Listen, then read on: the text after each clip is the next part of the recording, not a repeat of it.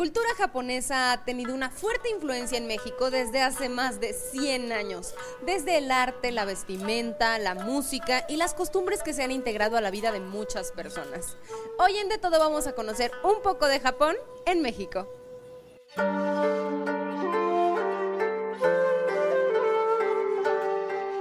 Yo empecé eh, fascinado por la cultura japonesa y asiática cuando era niño, por las películas de artes marciales, eh, justamente pues, todo lo que nos llegaba de, cine. ¿no? Pues yo veía la cultura japonesa o la cultura asiática en ese momento. Estudié en Bellas Artes, Artes Plásticas, un examen final era en pincel chino. Entonces eh, la demandancia de la técnica era muy complicada. Tuve la suerte de ir a Japón. En Japón vi como un poquito más de cerca el arte, la técnica, la tradición y quedé fascinado. Entonces eh, intenté traer lo que dejé de mi viaje acá en contra la técnica de la pincelada y poco a poco fui experimentando. La técnica es muy particular, es muy especial. está basada en el sumie. El sumie es tinta, es, es pintura, ¿ok?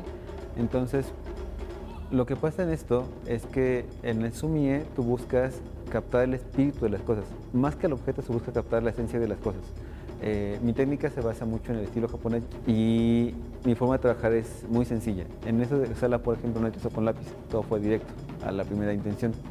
Por eso me gusta tanto la tinta china o la tinta porque no te deja mentir. Entonces, cuando tú pones la primera pincelada en el papel, eh, ya no hay vuelta atrás. O sea, es tal cual como lo pensaste.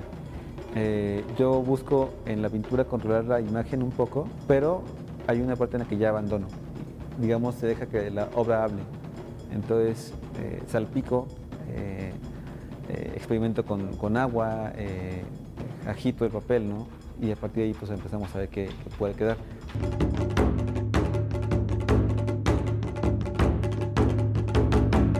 Cuando creo mi arte, me inspiro en, varias cosas. Busco transmitir emociones o sentimientos de, fuerza, ¿no? tenemos aquí, por ejemplo, samuráis, dioses, demonios japoneses, y lo que buscaba era que fuera una pincelada agresiva que te, que te sobrecogiera, que te, que te abrazara, ¿no? Sin embargo, eh, lo último que he pintado actualmente son cosas un poquito más familiares, cosas que no había hecho antes, porque me entró una parte de lo que es justamente en el artista del legado, o sea, lo que le vas a dejar a tu familia, ¿no? En, ese sentido de cómo quieres que te recuerde la, gente. Y en este caso estoy buscando pinceladas suaves, pinceladas eh, delicadas, justamente para poder representar un poquito más la parte interna de lo que soy yo.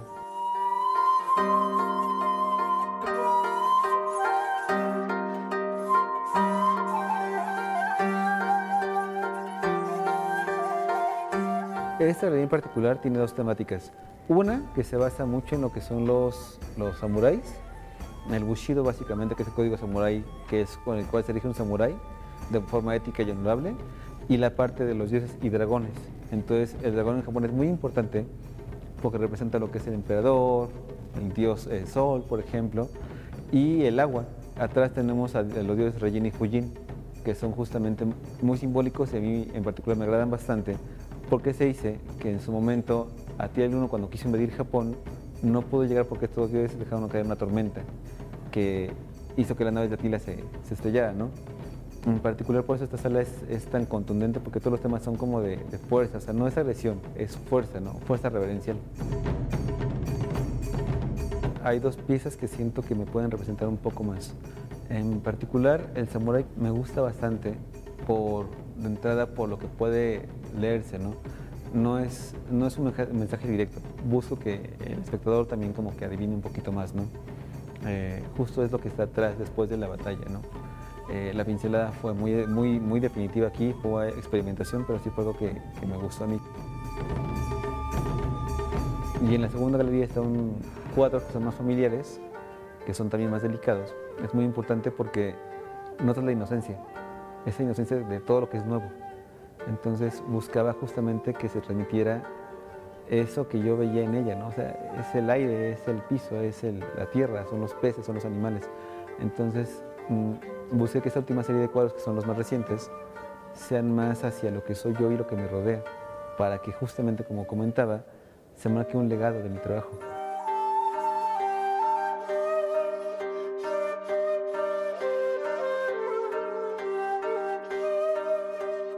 Esto es una curiosidad inmersiva. Con esto me refiero a que hay demasiadas cosas visuales, pero todas tienen un contexto en el que te lleva a entender el universo ¿no? del artista de su exposición. Tenemos todo lo que es el arte samurái, que eso también es algo que lo ha llevado a mucha fama, porque mucha gente le gusta mucho cómo lleva todo esto de los samuráis, porque se da mucho al detalle clásico. ¿no? Investigar, él hace un trabajo de investigación muy fuerte para saber eh, de tus armaduras, cómo eran, este, eh, las categorías que tenían, los grados que tenían y todo esto lo plasma ¿no? en esta área. Los este, dioses, un par de dioses enormes, de más de, más de 240, que es, es una pieza muy grande cada uno. Y esos mismos dioses están en una miniatura, que un artista pueda hacer tamaños mural y tamaños miniatura con un solo estilo de tinta es algo extraordinario.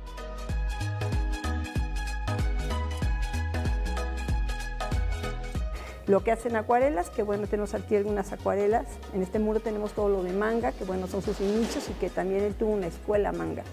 Entonces, eso es lo que tiene muchos fans, ¿no? O sea, mucha gente que, lo sigue por esto. Y el, el Shibari son eh, piezas de todo lo nuevo que está haciendo en nuevas técnicas mucho más complicadas.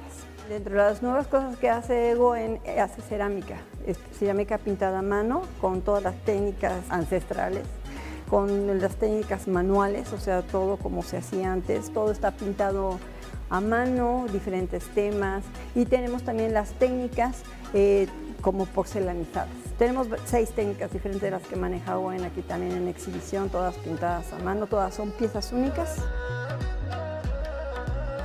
Owen representa este, al pintor mexicano en Japón con una grandeza extraordinaria. Entonces, este artista mexicano que hace arte japonés al nivel de, esta, de estas técnicas que en Japón son tan aceptadas porque saben que es un artista que tiene su toque personal, que tiene sus cosas de México también, eso es muy importante.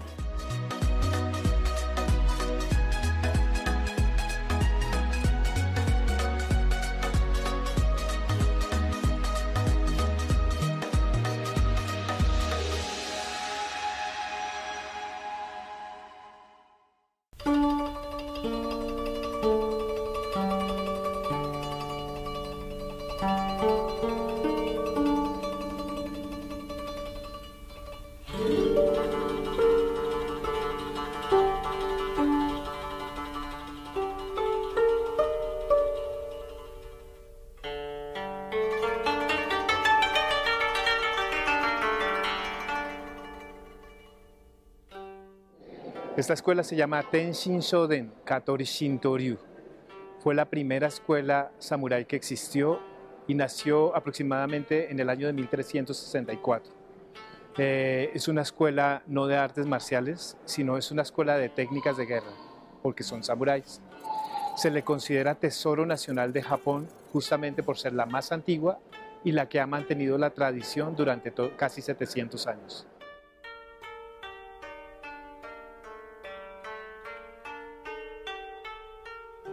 Este arte, como les digo, no es un arte marcial. De aquí nacieron muchas artes marciales de Japón. Aproximadamente las artes marciales japonesas nacieron en el año 1600 y luego posteriormente en 1800. A esas artes se les dice koryu, que significa escuela o estilo antiguo, precisamente porque nacieron directamente de los samuráis en épocas de guerra y por eso son completamente diferentes. Eh, lo interesante es que tenemos una gran fortuna de tener una representación acá en México y de que muchos de estos mexicanos han ido a, Japón para pertenecer a la escuela tienen que hacer un juramento de sangre que es como casarse con la escuela literal. Y entonces me siento muy orgulloso que muchos de ellos lo hayan logrado y permanezcan o mantengan esta tradición. Estamos hace 14 años aquí en México. Quien designó esta escuela para que se hiciera en México fue Otake Erizuke, quien fue mi maestro. Su hijo viene a ser el siguiente sucesor y nosotros en México estamos representándolo hace 14 años.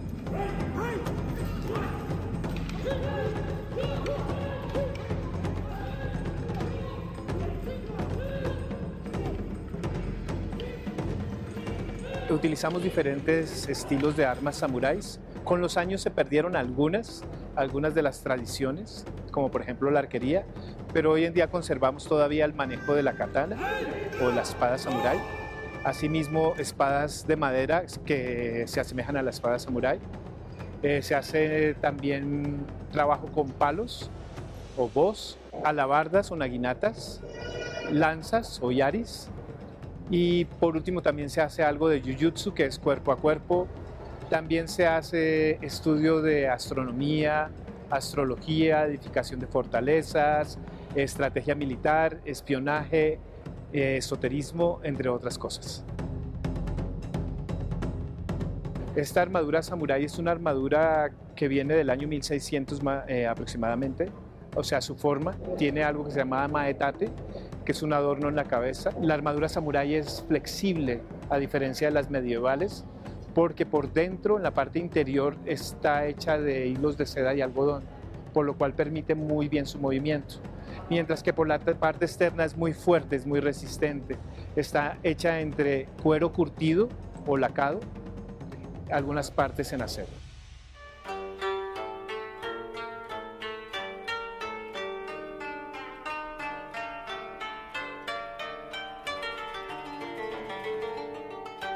Los combates se les llama kata, aunque parecen coreografiados, no necesariamente es una coreografía pactada porque está específicamente realizada para llevar ataques a ciertos puntos específicos y se necesita de desarrollar cierta destreza, velocidad y potencia en el momento de ejecutarlos.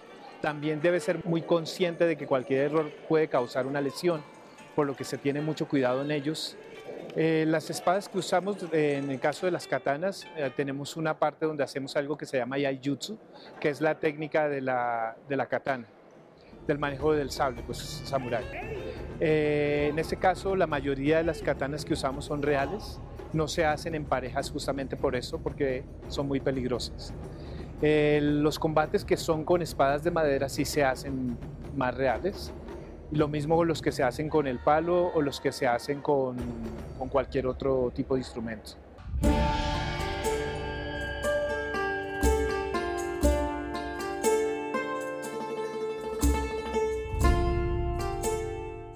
Resulta que en la era Edo, cuando todo este periodo estaba en auge y existían los samuráis y tenían sables, que el nombre en japonés es katana, bueno, cuando termina todo este periodo, eh, los empiezan a prohibir, los artesanos se quedan sin trabajo prácticamente porque ya no tienen cómo elaborar ese tipo de productos.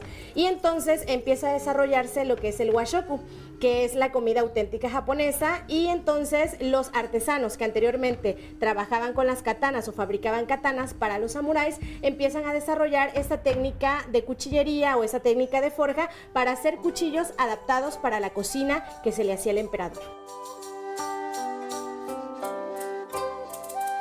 Normalmente muchos de los eh, clientes que tenemos vienen aquí con nosotros y nos preguntan cuál es un cuchillo de una sola pieza, pero al hablar de una sola pieza en términos de forja japonesa, quiere decir que un acero es una sola pieza completa, pero va obteniendo dureza y flexibilidad en la parte correspondiente para poder tener un mejor rendimiento. Entonces, esto no cualquiera lo logra.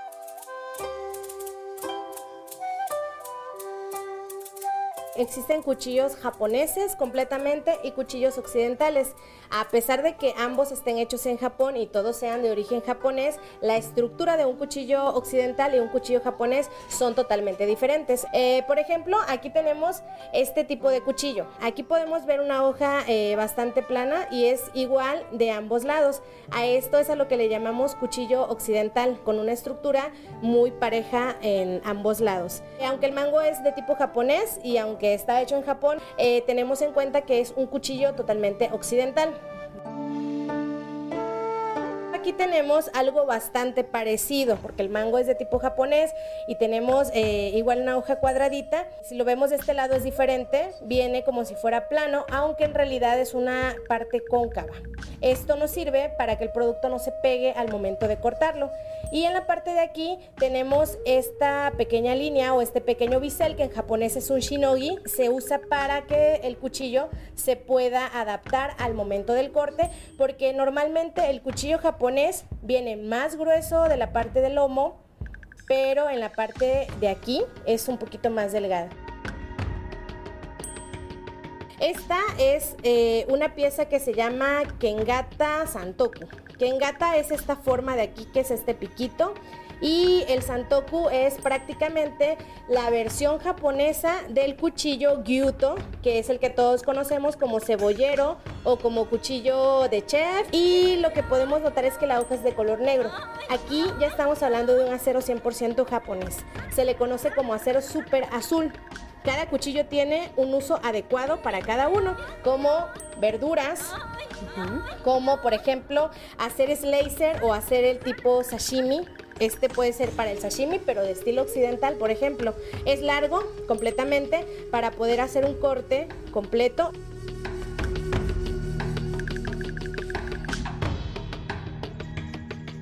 ¿Cómo podemos apreciar la fabricación auténtica de un artesano auténtico?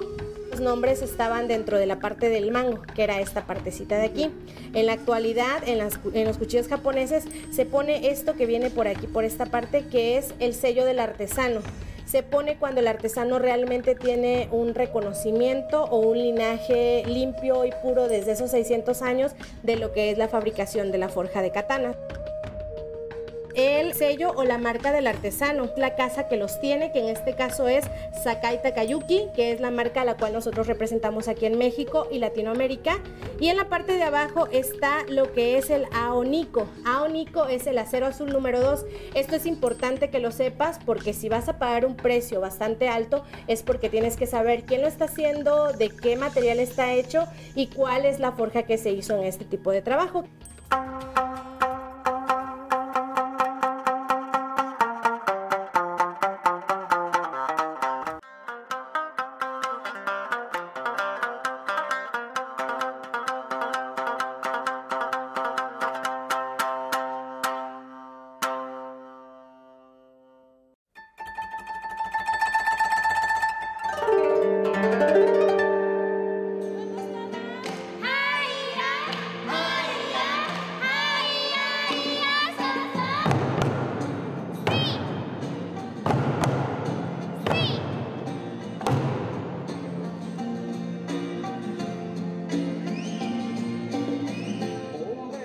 Nosotros somos el grupo llamado Ryukyu Koku Matsuri Daiko. Ryukyu es el antiguo, como se le llamaba Okinawa antiguamente, Koku es país, Matsuri es festival y Daiko es tambor. Entonces si lo juntamos todo es festival de tambores de la isla de Okinawa. Y pues realmente nuestro único propósito es difundir la cultura japonesa okinawense y además difundir la paz y la felicidad por todo el mundo.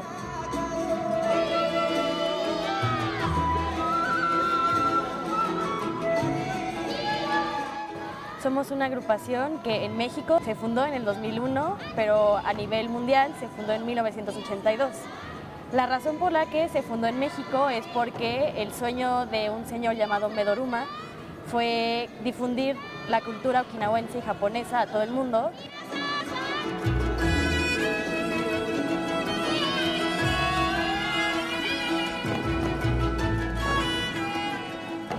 El Eisa es un estilo de baile de, pues lo que hacemos que generalmente se hacía en las fiestas de Obón, que sería como un día de muertos, equivalente aquí en México, pero ahorita ya se puede utilizar como para festividades, este, celebraciones, eventos como este. Nuestra esencia es la pasión y la combinación de culturas, porque en la agrupación existen tanto personas que son descendientes de japoneses, mexicanos, y pues al final todos estamos como con el mismo propósito, que es difundir la cultura japonesa. La mayoría de nosotros somos eh, mezcla de japoneses y mexicanos, y los que no lo son, los que son 100% mexicanos, pues siempre les ha llamado mucho la cultura. Entonces somos una agrupación que tiene un poquito mezcladito de todo y que pues nos dedicamos a difundir y a crear lazos de amistad, de, cariños. Las coreografías eh, no las creamos como tal nosotros, nuestra filial madre es, es en Okinawa y desde Okinawa nos mandan los videos y ya solo tenemos que nosotros aprendernos las canciones, la coreografía. Obviamente el sentimiento que le metamos ya es muy propio de nosotros. Se, origina todo de Leisa. O sea, el Leisa es un estilo de baile en el que están los tambores, los gritos, el baile, la música tradicional de Okinawa, o sea, como la mezcla de diferentes elementos es lo que hace Leisa.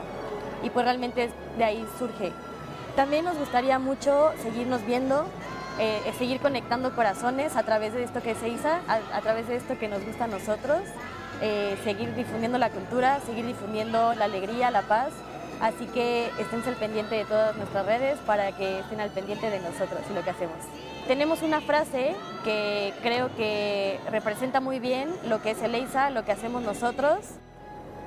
Un solo corazón, ¡Ey, EISA!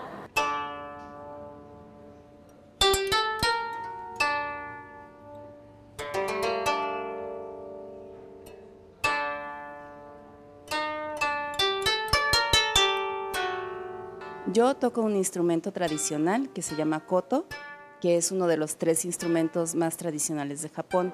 Tiene un timbre que seguramente lo han escuchado en películas de Japón. Es un instrumento de 13 cuerdas con 13 puentes y se toca con tres plectros en la mano derecha y la mano izquierda se utiliza para modificar el tono.